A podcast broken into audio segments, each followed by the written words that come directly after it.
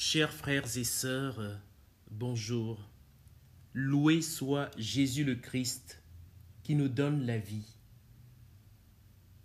Ce week-end, nous rentrerons de plein pied dans la semaine sainte avec le dimanche des rameaux.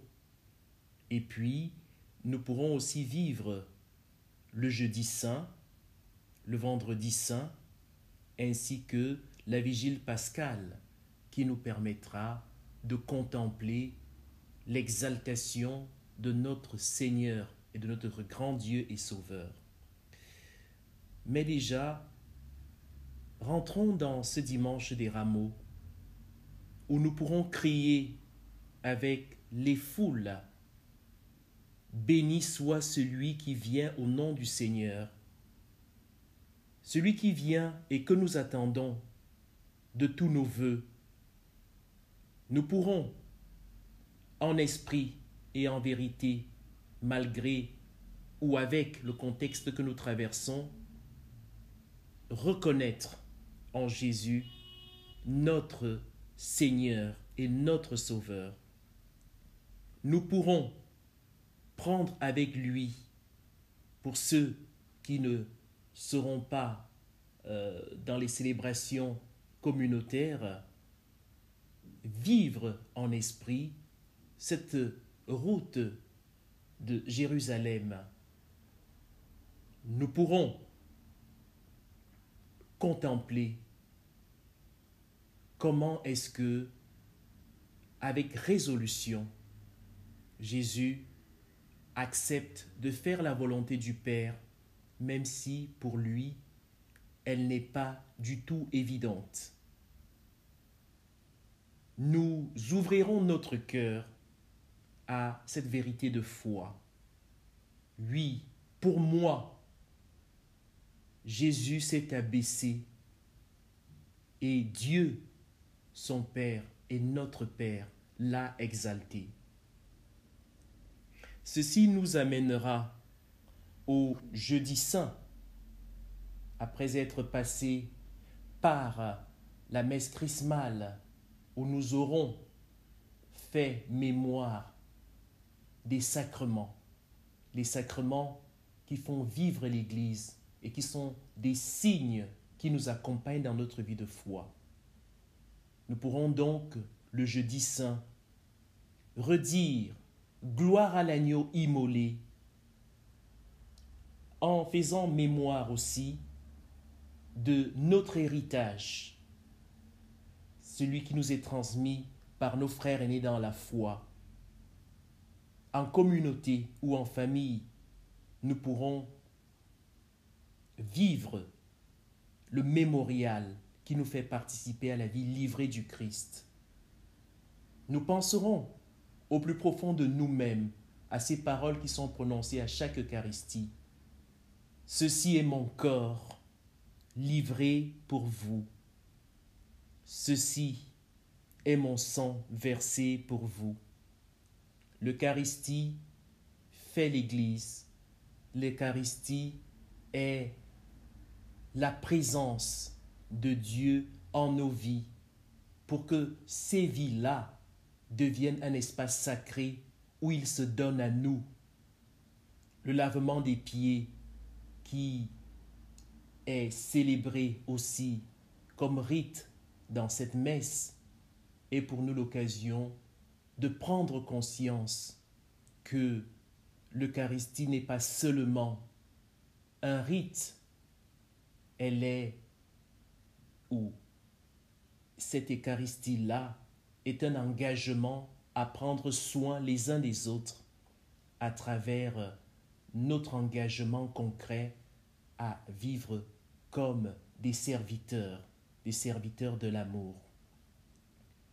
Ce jeudi saint-là nous amènera en veillant auprès de l'amour livré du Christ au vendredi saint. Le vendredi saint est pour nous l'occasion de nous mettre devant la croix pour euh, contempler la souffrance assumée et offerte du serviteur de Dieu. Oui, c'est à cause de nos révoltes qu'il a été transpercé, à cause de nos fautes qu'il a été broyé.